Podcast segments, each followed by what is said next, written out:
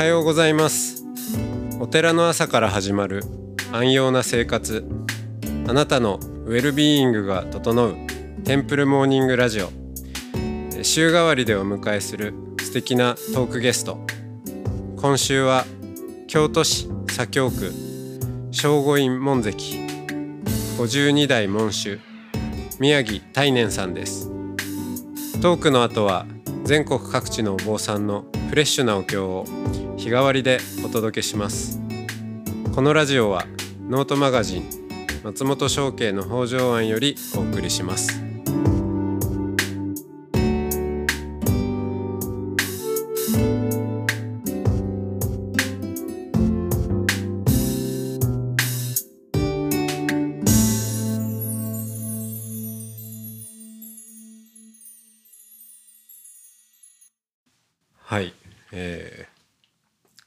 このずっと修験のリリアルなお話を伺いながら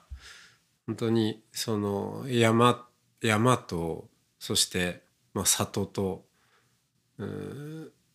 近いところまあというか一体化するようなあのあり方でありながらこの正午院というお寺の面白いところってまた一方ですごくその宮まあみ都の京の都の、えーまあ本当に、えー中心地にありそしてまたあの、まあ、御所というかあのこう天皇家とも近いところにありそのなんて言うんでしょうね。い位置づけっていうかがすごいユニークな感じがするんですけど、うん、そこはんあの門主としてこうどどういうふうに見ていらっしゃるんですか？その主言的なものの性質と、一方で、まあ、この門跡っていう。正午院のお立ち位置というのは平安時代に正午院ができて以来、えー多少火災などで都の中を移りはしてるけれどもこの凶楽の地から離れたことはないわけですよね。でしかもお現代52世2代のうち半分約半分27代まではい皇室からお入りになって宮様として伝わってきたから優雅な世界なんですよね。うんですから表からお入りになっても今でこそ山門が開いて、えー事務所まで通れますけれども昭和28年までは山門は閉まってたんです。うんで宮様のお寺であった人は入ってはならないというそういうふうな形がずーっと続いてましてね、まあ大きなあの法要の時には開けるんですけれども普段は閉まっていた。そういう寺ですから決してこのお寺の中では体育会系っていうふうな行事ってのはないんです。あ 体育会系ではないんですね。でも、うん全国の組織の中にね、正午院は宮様であっても、もう祭りっていうのは山伏なんですよ。はいでそれはまあ一つの歴史の中でね、うん正午院の宮様がまとまった、あーまあ、どこにでも一つの権威団体をこしらえていく中では、えーピラミッド形式のいろいろな組織体をこしらえていくし、その組織体の真っ裸の山伏たちは、これはもう決して優雅な世界じゃなくって、荒々しい世界にもなってくるでしょうけれども、おそういう組織体をこしらえていく中で、えーいっぺんにそれができるんじゃないですから、徐々に全国的な組織につながっていった。で、それらが修行の時には、正午院へやってくるという。で、正午院で宮様を担ぎ出して御所へ行列をして、大峰に入っていった。でも構成しているものは、優雅なのは宮様とその付近に使える数人であって、あとは全部、まあ、どちらかといえば荒々しい山口たちがですね、集まってくる。自分たちの象徴として、権威の象徴として皆様を担ぎ出したっていうふうな形も多分にあるんですよね。はい。聖護院のその、聖、聖、聖なる聖で守る院っていうことで、うん、その宮様をお守りするっていう意味合いも含まれるってことですか？あお寺の名前の由来はですねこれはあの最初にお話しすべきやったかもしれんが贈与というあのミイデラのお坊さんがおりましてね、はい、えー、そのお坊さんが、えー、白川上皇を熊野三山にご案内をした、上皇の熊野詣っていうのは白川上皇から盛んになるんですね。その時に、えー、無事にその任を果たして京都へ帰ってこられたということで聖を守った。あということで聖護院というお寺を白川上皇より下された。のが始まりだと。いうのが自伝なんですよ。ですからまあ非常に生態語字と言いますか、うん、右翼的という表現かもしれませんけれども、そういう名前の由来があるんです。うん、ですから代々の山伏たちは宮様を中心にっていうのはその思いはあったんでしょうね。えー今自分がこのと一になってしまうともちろん明治からこちら宮様ではなくなったしそういう意識が薄れたかもしれんが明治まで宮様の時代には聖護院を旗印にしてやいた山伏たちは権威の象徴として将軍に仕えたって、うん、そうあるでしょう。あの聖護院の以前みちょっと見せていただいたカゴ、うん、があのあ腰腰か。はい。が、えー、御所へ、まあ、入入る、まあ、そそれをそれを山伏たちがまあもうみみんなで担いでいったってことなんですか？まあ担ぐのはねあのそういう食のものがねおって、はあ、山伏が担いだんではないだろうと思います。山伏はそういうことをしないという。俺たちはしあの修行者であってそれはまあそんな担ぐのも修行かもしれんけれども それは職業が違いますから。でいずれにしてもその腰を真ん中にしてね御所まで行列をしてそして御所の中へ入ったと。御苑からさらに中へ入ることができたっていうのは山伏の大きな誇りでしょう。そうですよね。うん、ですから今でも聖護院の京都御所への行列っていうのは15年に1回ぐらいの割合でやってますけども 聖書門から京都五門から御所の中へ入ることができるのは顔にのあの腰に乗ったままで入ることができるのは聖護院だけなんですよ。門跡人多いけれども、うん、それは昔宮様がえー、そうしてお入りになって天皇の肌着を預かって、そして大峰でその肌着に、えー、ご祈祷お家事をして、そしてまたご支援持って、カゴで腰に乗って持っていったという、その習慣が残ってるわけですから、今でも腰のままで入れるっていう一つの習慣があるんです。うん、これは明治維新というものがあったけれども残っている一つの形ですね。15年に1回。大体あの15年に一度っていう形で決められてるんじゃなくてほぼそのくらいに大きな法事が回ってくるんです。ああ。縁の行者のお50年ごとに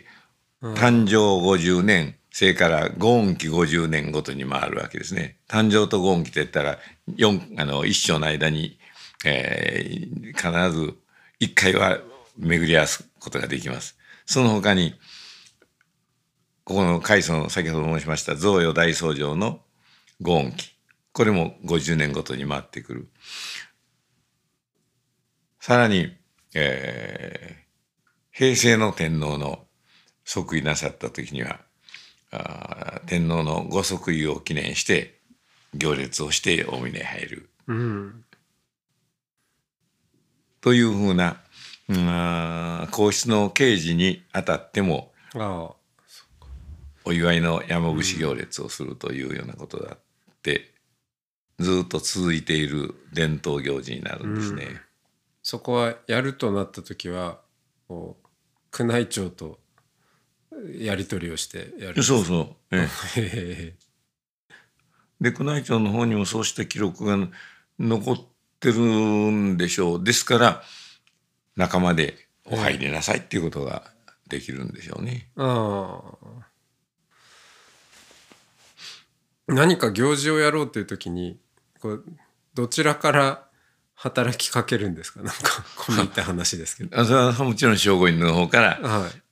そろそろこういう時期ですよ。ややりましょうかっていうようなことですか？あ宮内庁に対して働きかけるんじゃなくて、あ宮内庁です。宮内庁それはあのこういうことをいたしますので許可を願いますという形でうん。持っていくんです。ですからそうしすると。御所へ入るにふさわしい行事かどうかっていうのはやはり宮内庁の方ではお考えになろうと思いますね。それもまたこう歴史にも照らしてみて、うん。ええ過去にこうこうこういうこともあったし、うん。じゃあ今回はこういう扱いでいきましょうとかっていうのがこうまあ 宮内庁としても出てくるわけですかね。うん、どういうふうにお考えであるのかちょっとそこらのところはね、え。あのーわかりませんけれどもうん申請する我々の側とすればこれと京都御所と聖護院のこの行事とは密接に昔から結びついてるじゃないのと。うん。いうう思いで、うん。思いっていうかそういうう行事で申請をするわけですから。今までにそれが跳ねられたっていうのは私ここにいる間ねなかったですね。うん。いや興味深いです。私もまあいろいろなお寺に関わらせていただくことはあってもなかなか そうしたこう宮内庁との関わりの行事とかってそうそうあのねまあ大体やろうと思って あのできることじゃないので、うんええそういうのはやっぱ歴史的な経緯があってこそ成り立つものでしょうからすごく興味深いです。でもあの聖護院に限ったことではなしに、はい。あの門跡寺院というのは、あの新山式とか、はい。あーまあ、その他の慶長の時にはあー宮内庁にご案内をしてで京都事務所所長があー天皇のお使いとしてですね大事でその慶事に参加される。あー。というのは割合に多いですよ。あーそうなんですね。例えば比叡山ではえミス法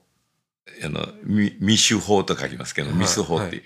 の時などは必ずあ天皇大祭がありますしね。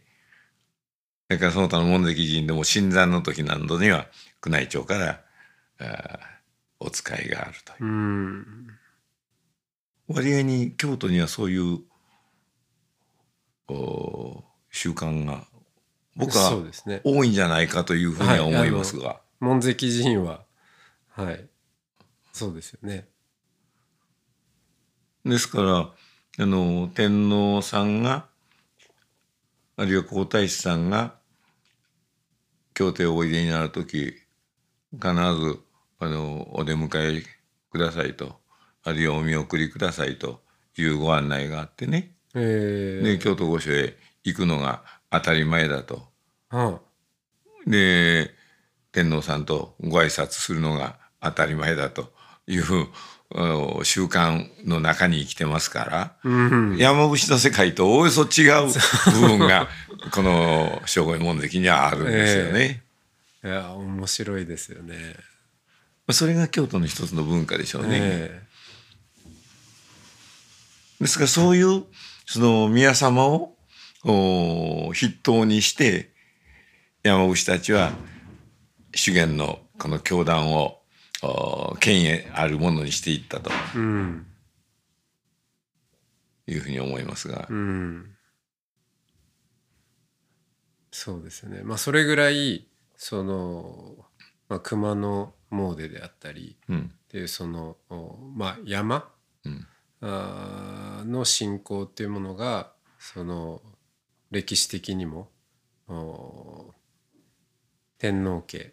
えーにとってもずっと、まあ、大切にもされてきてますしそれは形式上というよりも本当にその信仰としてうんあの強かったっていうことですよね。ええですからあの天皇さんの肌着をお峰へ持ってってお借りしてまたお返しするっていうのも一つの表れであるしそれのお天皇さんのあそれこそお使い人っていうようなもので将軍の宮様がご自身でお峰へ入って70あ55日の修行をして帰ってくるというのもあるわけですからね。あの習慣として18歳になったら将軍の宮様は大峰の奥掛け修行に参加をしなければならないうんという習慣がところが18歳では厳しすぎるというので、えー江戸時代には20歳になってから宮様の宮入 あの峰入りになったんですよ。えところが、あーそれでも厳しかったんですね。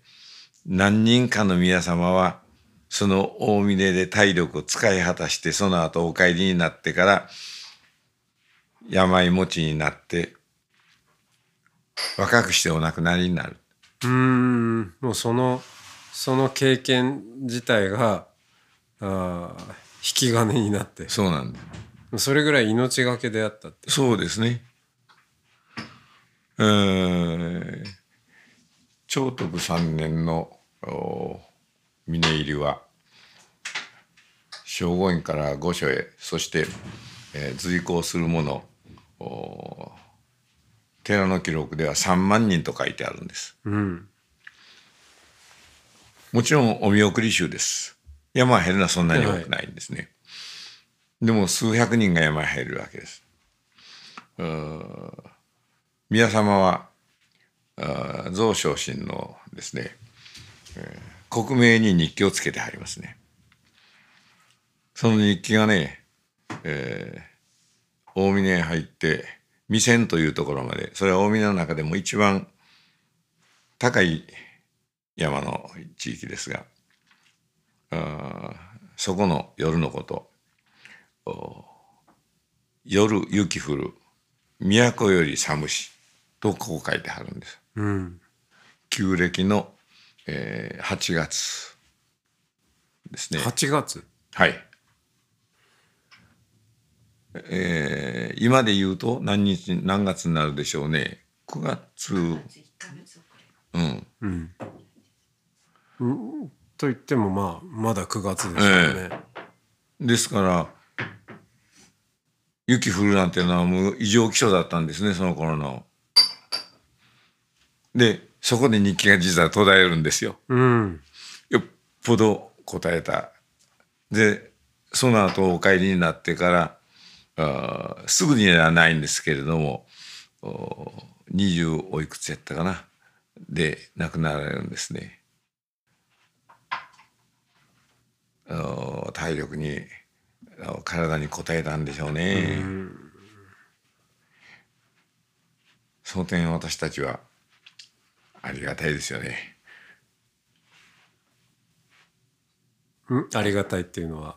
えあのまず第一番に、えーそのような異常気象に出会わなかったということもありますし、はい。はい。それからお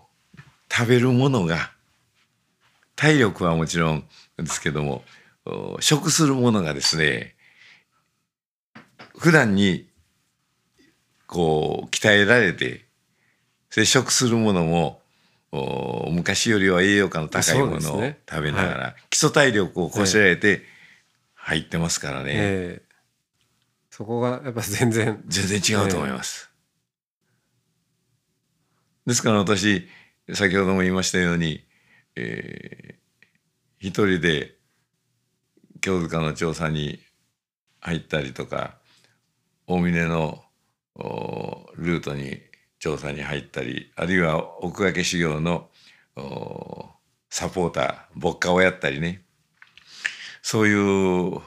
ことをした時でも基礎体力がやはりものを言うなと思います。うんで基礎体力ってのは何かっていうのはもちろんあの食の問題もありますしそれから普段の生き方体の使い方足の使い方そういうものも出てくるわけですしはるかに昔よりは恵まれた生活をしていると思いますね。ありがとうございます。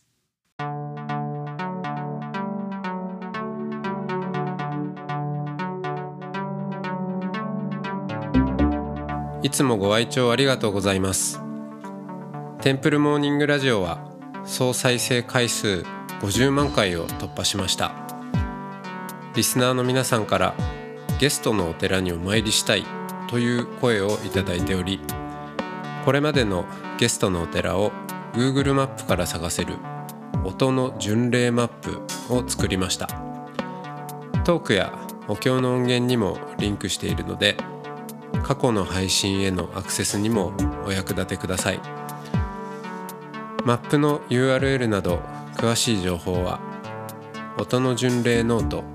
または番組のホームページをご確認ください。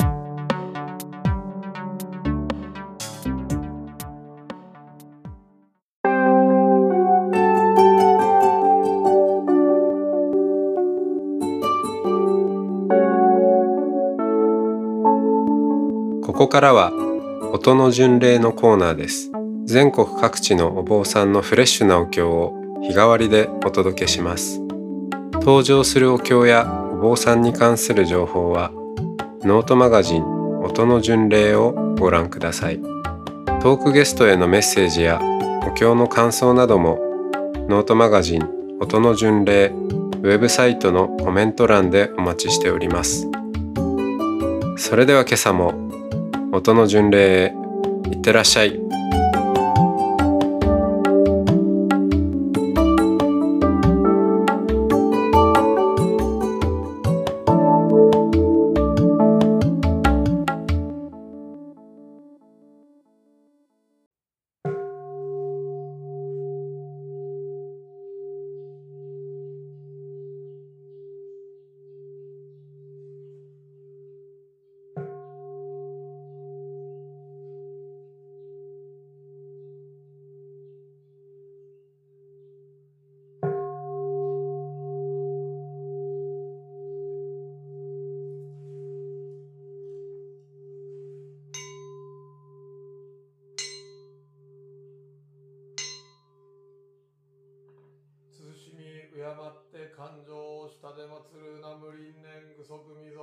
ぞう大曼荼羅ご本尊ナムクオン実上大音教主本師釈迦無二仏。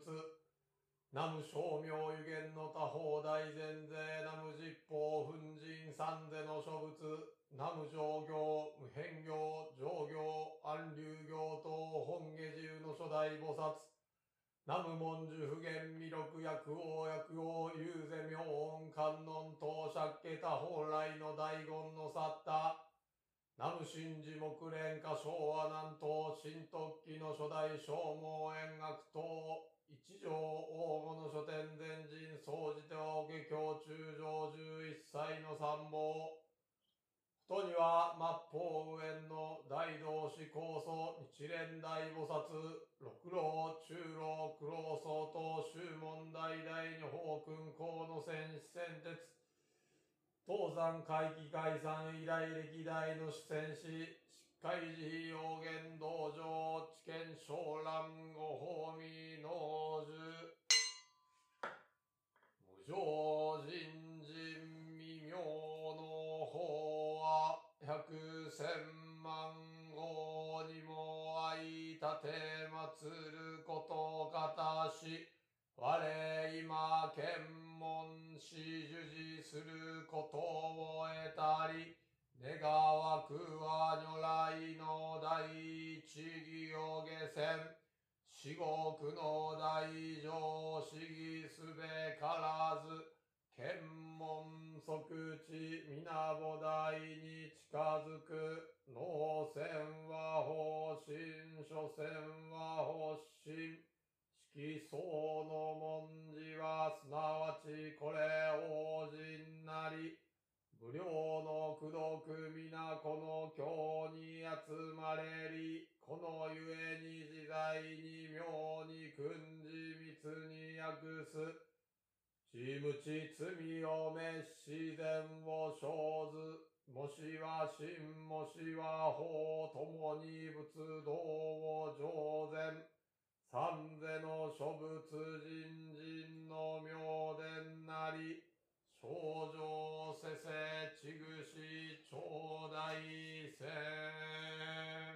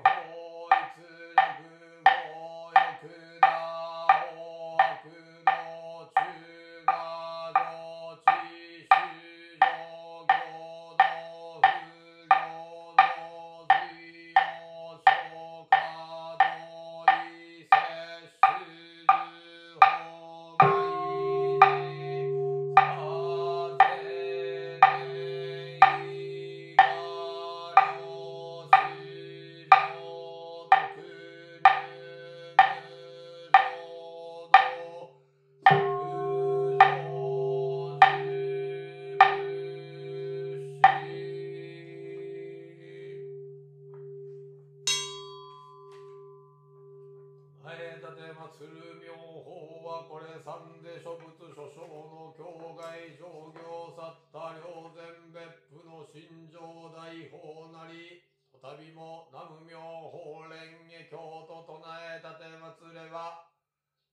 八時の一年三千召喚成就史上弱高度厳然し無さ三人の各体現れ我ら行者一切主上と同じく発祥の度に越して自樹崩落戦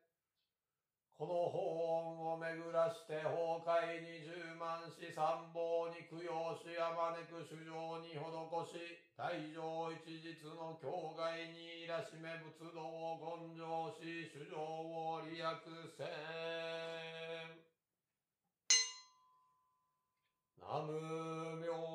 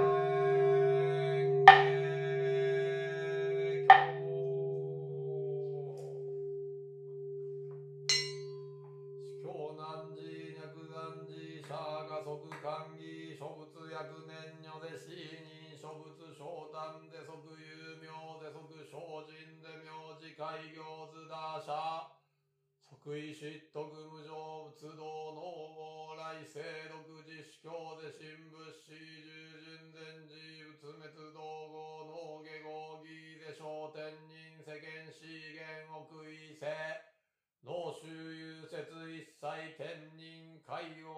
供養。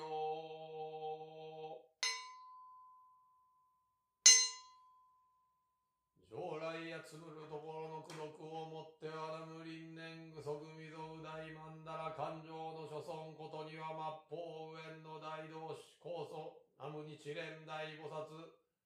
宇宙苦労相当宗問題大に法君公の戦士戦鉄等に栄光しもって寺音に報酬す。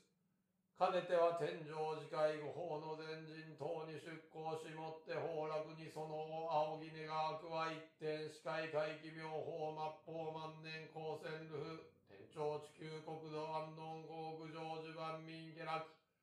三世願わくは東山藩寧伽藍相続家等公諸延吉祥法等公用修風専用時段は有料防苦十段法信徒の面々おのおの師匠三号海巡消防各家家内安全子孫長久五代心臓長五寺三門ならしめた前さらにこの功徳をもっては東山会議解散以来歴代の戦士総じては、社門それが死出家徳道以来四分に預かるところの商人、東蔵園明道、医林大学、法事将軍、法恩社徳。担保神途中先祖代々の師匠領とには今日年会期日小月命日タイヤに愛をところの師匠領新規弱の諸霊根戦士病没孔子順南の諸霊総じては崩壊外無良縁の諸霊懇談名介護陸徳楽妙法教力促進成仏仏家同心追善母大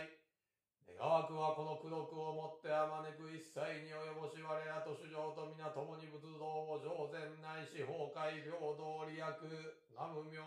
法蓮華経。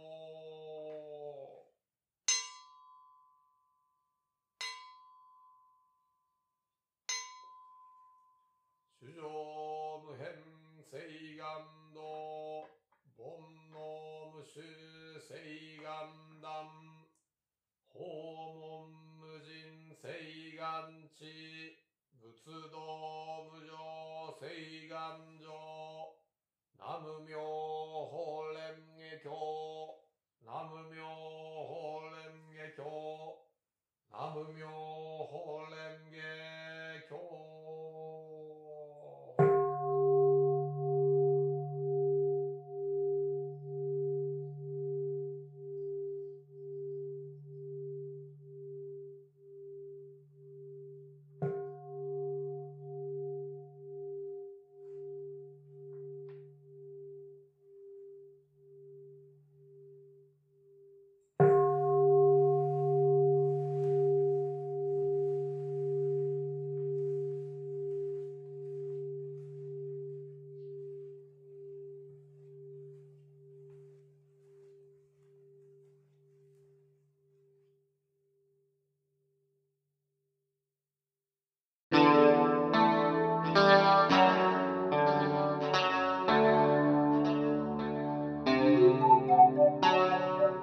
このポッドキャストは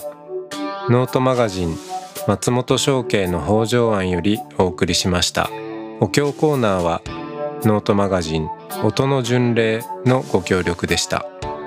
ゲストへのメッセージや番組の感想などはそれぞれのノートのコメント欄にてお待ちしております。それではまたテンプルモーニングラジオでお会いしましょう。